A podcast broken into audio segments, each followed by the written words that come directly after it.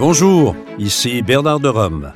Le Collège des médecins du Québec souligne ses 175 ans d'histoire. Une histoire riche, très étroitement liée à celle de la médecine au Québec.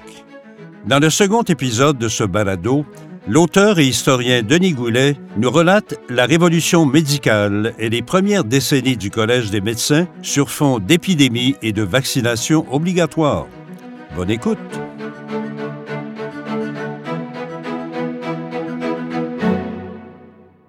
Les pouvoirs accordés au Collège sur le plan des études médicales et des normes de pratique tiennent à un contexte médical en pleine transformation. On ne peut comprendre le rôle du Collège à ses débuts sans brosser un tableau de la révolution qui transforme les bases de la pratique médicale et le cursus des études. Une nouvelle approche clinique vise désormais à établir une étroite corrélation entre l'observation des signes cliniques au lit du malade et l'observation des altérations organiques à la salle d'autopsie. De fait, les médecins cessent peu à peu de considérer les maladies comme des troubles des humeurs, mais plutôt comme des altérations pathologiques survenues dans les organes, puis dans les tissus, et plus tard dans les cellules. Ainsi, on découvre à l'autopsie que plusieurs patients décédés présentent une altération du foie sous forme de granulation de couleur jaune-roux qu'on dénomme cirrhose, du grec kéros qui signifie roux. On découvre aussi la formation de tubercules dans les poumons chez plusieurs personnes atteintes de troubles respiratoires, affection très vite connue sous le nom de tuberculose. La révolution clinique qui s'effectue dans la première moitié du 19e siècle, et dont Paris est l'un des centres principaux, fait en sorte que l'approche de la maladie s'oriente vers une démarche quantitative.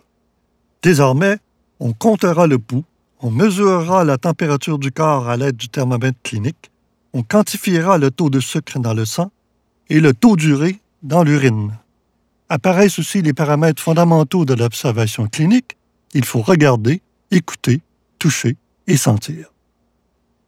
Se développeront donc les techniques de palpation, d'auscultation et de percussion. On assistera aussi à une révolution rapide des instruments médicaux. Le besoin crée l'outil. Tout cela donne aux médecins des possibilités accrues pour bien diagnostiquer les maladies.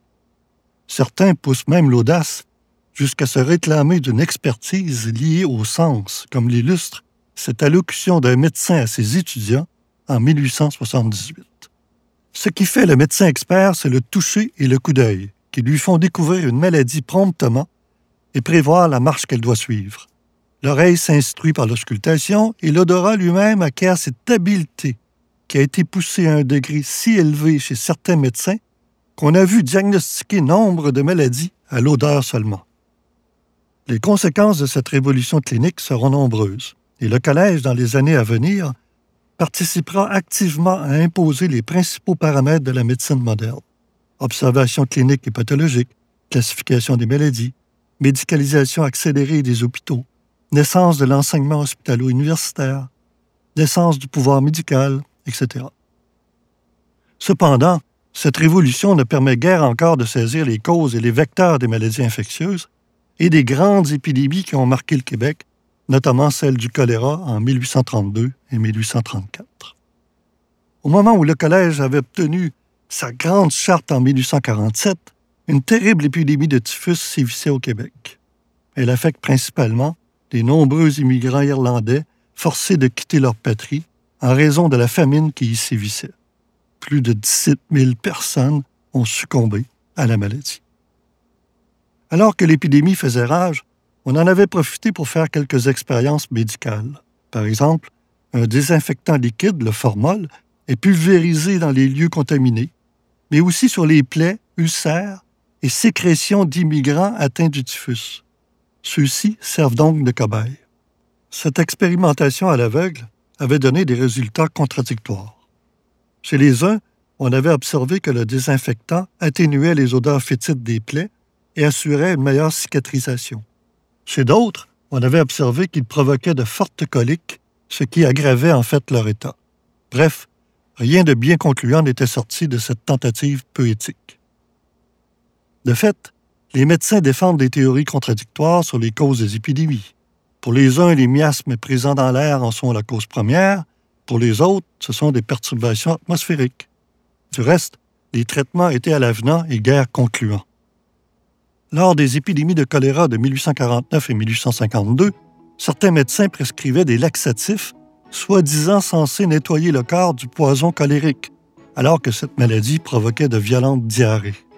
Assurément, certaines pratiques n'étaient pas de nature à rehausser l'image des médecins. C'est donc dans un contexte de flottement des théories médicales que se déroulent les premières années d'existence du Collège des médecins. Ce dernier entend bien contribuer à rehausser le prestige de la médecine auprès de la population. La tâche ne sera pas aisée, tellement les préjugés sont nombreux. Ne disait-on pas alors qu'il y avait deux classes de médecins, ceux qui tuent leurs patients et ceux qui les laissent mourir? Il est vrai que les traitements demeurent empreints de la tradition des humeurs et que nombreux sont les médecins qui pratiquent encore les saignées, utilisent des sangsues, prescrivent des vomitifs ou encore des laxatifs. Dans le cas d'une femme atteinte de convulsions, un médecin emploie un traitement d'eau glacée sur la tête, met des sangsues et ventouses sur la nuque, ainsi que des vésicatoires aux pieds, aux jambes et aux cuisses. Si on ne s'entend pas sur les causes d'une maladie, on ne s'entend pas non plus sur les traitements appropriés. Dans l'ensemble, les interventions des médecins demeurent incertaines et largement basées sur une approche empirique caractérisée par la méthode essai et erreur. Pour certaines maladies, les diagnostics ne sont guère fiables il n'est pas rare qu'un médecin fasse appel à un ou plusieurs confrères pour en vérifier l'exactitude. Cela donne lieu parfois à des diagnostics contradictoires ou à des traitements très différents. À l'occasion, une telle situation peut engendrer des relations acrimonieuses entre les médecins qui s'accusent les uns les autres d'incompétence devant la famille et le patient médusé. Un médecin en est le témoin en 1872 lorsqu'il est appelé auprès d'un enfant très malade. Le médecin de famille qui est aussi présent le contredit et propose d'autres traitements. Finalement, selon son témoignage, l'enfant mourut par épuisement après avoir subi divers traitements, selon les différentes opinions qui avaient été émises sur le cas. Le dénigrement de confrères n'est pas rare, alors même que bien des médecins se transforment en fabricants de remèdes miracles. Plusieurs médecins témoignent dans les revues médicales de leur imprécision, de leur hésitation et admettent avec modestie leur incapacité à intervenir efficacement. Le décès d'un patient, même très jeune, ne semble pas être vécu comme un échec de la médecine, mais plutôt comme une fatalité que le savoir médical ne peut guère éviter. Le contexte socio-médical de l'époque ne facilite pas la quête d'hégémonie de l'élite du corps médical. À cet effet, il faut rappeler la terrible épidémie de variole qui frappe durement Montréal à l'été 1875. L'hôpital civique des Variolets, mis sur pied l'année précédente, ne suffit plus à accueillir les patients. Les autorités, débordées et à court de moyens pour endiguer l'épidémie, décident de rendre obligatoire la vaccination. Mais une telle mesure, adoptée sans consultation de la population, provoque de graves émeutes dans la ville de Montréal. Le 4 août, l'un des officiers de santé de la ville, le docteur Larocque, voit sa maison saccagée par la foule. En septembre, plus de 3000 personnes se rendent à l'hôtel de ville pour protester contre la vaccination. Il faut aussi souligner que si l'on vaccine généralement avec des pointes d'ivoire, en période d'épidémie, celles-ci sont insuffisantes et les médecins vaccinateurs utilisent des tessons de verre, ce qui n'est pas pour rassurer la population et il y a des dissidences au sein même de la profession médicale. Le docteur Emery Coder, professeur à l'École de médecine et de chirurgie de Montréal, convainc quelques collègues de former la Ligue contre la vaccination obligatoire. Ce n'est pas un hasard si la loi de 1876, qui renforce les pouvoirs du collège, survient après cette épidémie. On souhaite favoriser la cohésion de la profession. Vous êtes du second épisode du balado du Collège des médecins qui souligne ses 175 ans d'histoire. Le récit se poursuit dans un moment.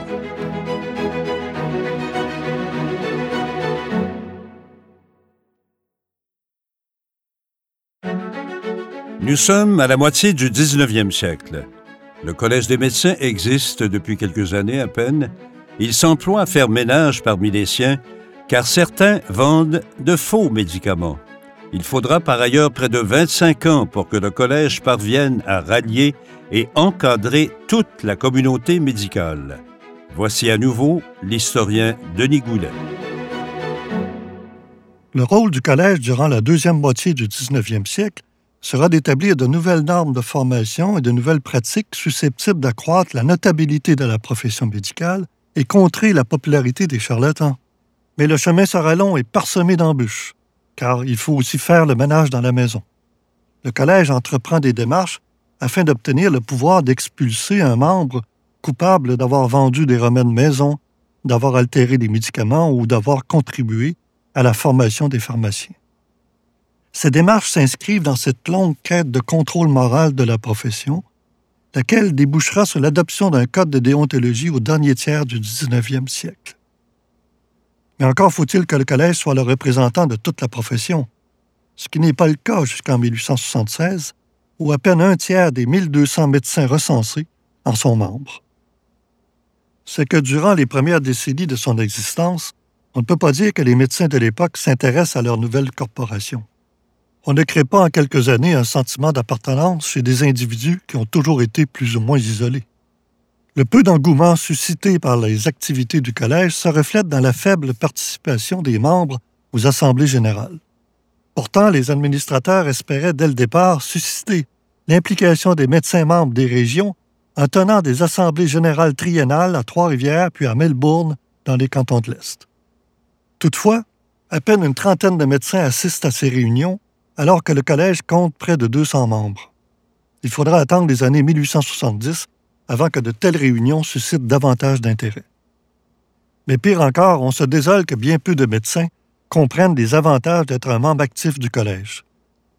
L'inscription n'étant pas obligatoire, on peut présumer que le paiement des droits d'entrée et des cotisations annuelles n'incitait guère les praticiens à revenus modestes à adhérer au collège. On exige de plus un certificat de qualification morale signé par deux membres, ce qui était perçu par plusieurs comme un exercice méprisant. Le collège fait pourtant des efforts pour attirer des membres. On envisage par exemple de créer une grille tarifaire pour les praticiens de la campagne, ainsi qu'un fonds d'aide personnelle et familiale pour les médecins indigents ou retraités. Malgré certaines difficultés liées au mécontentement de plusieurs intervenants et aux tensions inévitables entre certains groupes de médecins, l'existence du collège n'est jamais menacée. Les assises juridiques et financières étaient suffisamment solides pour lui assurer une autonomie qui s'accroîtra progressivement au fil des ans. En effet, la loi de 1876 renforce non seulement les prérogatives du collège, mais elle rend obligatoire l'inscription de tous les médecins sous peine de se voir refuser le droit de pratique. À partir de là, tous les médecins peuvent s'inscrire moyennant une contribution annuelle de 2 dollars. L'augmentation considérable de son effectif se reflète dès l'Assemblée de 1877 tenue à Trois-Rivières. Le nombre de médecins présents se chiffre à 119 contre seulement 23 lors de l'Assemblée précédente. Les votes par procuration étant permis, on enregistre plus de 500 bulletins contre 50 en 1874.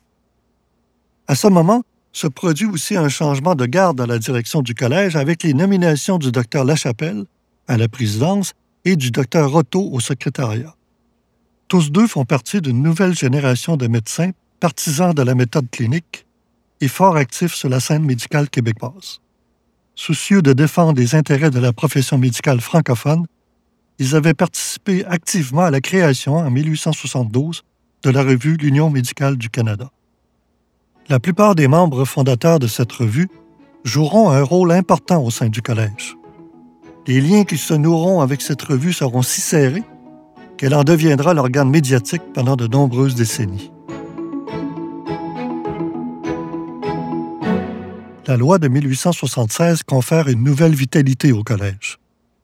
Après avoir obtenu le pouvoir de fixer un tarif d'honoraires pour les villes et les campagnes, qui aura force de loi devant les tribunaux, la nouvelle administration adopte l'année suivante une échelle de prix pour les différents actes médicaux posés par ses membres. Les contestations d'honoraires sont alors très fréquentes. Ce qui fait dire au docteur Lachapelle que les médecins ne seront plus obligés d'appeler des confrères en cours pour prouver que le montant qu'ils réclament est bien celui auquel ils ont droit. Mais l'échelle tarifaire adoptée avec précipitation et sans consultation des membres ne produit pas les résultats escomptés. Non seulement l'écart important entre les tarifs des praticiens des villes et ceux de la campagne suscite un mécontentement généralisé, mais plus encore, les tribunaux refusent de reconnaître la prépondérance de cette grille. Le collège revient à la charge et adopte en 1879 une grille tarifaire uniforme pour tous les praticiens. Mais elle est encore jugée beaucoup trop élevée par le gouvernement. Finalement, c'est une grille proposant des honoraires moindres qui est entérinée. C'est aussi durant cette période que le collège accroît ses efforts de lutte contre les charlatans. En effet, l'inscription obligatoire de tous les médecins au registre du collège facilite grandement l'énoncé de la preuve de pratique illégale de la médecine. Grâce à la loi de 1876, le collège prend à sa charge les frais encourus et s'assure de l'anonymat du plaignant, ce qui n'était pas le cas auparavant. Non seulement les médecins risquaient des pertes financières, mais en plus, il était susceptible d'encourir le courroux d'une population rurale plutôt favorable à certains praticiens illégaux. Or, les risques de perdre des procès intentés contre ces derniers étaient grands. Entre 1847 et 1879, la plupart des procès intentés par le collège ont été perdus. Afin d'améliorer l'efficacité du collège en matière de lutte aux charlatans, on embauche en 1880 un agent détective. Le collège s'engage à lui donner 20 dollars pour chaque charlatan reconnu coupable de pratiques illégales et 25 dollars pour tout charlatan emprisonné en raison de son incapacité à payer l'amende. Entre le 1er janvier 1881 et le 1er juillet 1883, il intentera 49 actions en justice contre des praticiens illégaux. Sur ce nombre, 35 seront reconnus coupables et seulement 9 seront acquittés. Il s'agit d'un progrès remarquable par rapport aux initiatives précédentes. Évidemment, les rebuteurs, fort populaires auprès de la population, sont la cible principale du collège. Ils ne sont pas les seuls visés. Les accoucheuses ou sages-femmes sont aussi des proies privilégiées, mais par des voies différentes. En effet, le Collège s'efforce de renforcer ses pouvoirs sur les normes de qualification des sages-femmes. Un tel contrôle avait débuté dès 1847 pour celles qui pratiquaient dans les villes de Québec, de Montréal et de Trois-Rivières. Un règlement stipulait qu'elles devaient démontrer leurs compétences devant deux médecins licenciés. Au tournant des années 1880, avec les progrès de l'obstétrique, source potentielle importante de revenus, on demande non seulement que cet examen soit étendu aux sages-femmes des campagnes, mais qu'elles doivent désormais obtenir une licence du collège. Cependant, les initiateurs du projet de loi font preuve d'arrogance et sous-estiment les résistances des législateurs qui ont une opinion plutôt favorable à l'endroit des sages-femmes en milieu rural. Ainsi, contrairement aux vœux du collège, le législateur donne carte blanche aux sages-femmes de la campagne et leur permet de pratiquer sans aucune restriction. Il faut dire qu'à cette époque, les médecins en milieu rural sont loin de pouvoir remplir un tel monopole. Du reste, les différences de coûts entre un praticien licencié et une sage-femme sont trop élevées en une période où les paysans sont souvent limités à une économie de survivance. Les administrateurs du collège notent avec dépit qu'un meilleur contrôle de leur part les aurait contraintes à s'instruire davantage sans diminuer leur nombre. Il est permis d'en douter. En effet, au fil des ans, le nombre des licences accordées aux sages-femmes des villes diminue sensiblement en raison des exigences sans cesse accrues du collège. Coût de l'examen, connaissance approfondie de l'anatomie, notes de passage élevées, etc. Cette politique évidente envers les sages-femmes en milieu urbain par le collège porte ses fruits. Au tournant du 20e siècle, leur nombre décroîtra de façon notable au profit des obstétriciens jusqu'à la disparition des sages-femmes licenciées. Quant à celles qui pratiquent en milieu rural sans certificat, la protection que leur confère l'État fait en sorte qu'elles seront généralement tolérées.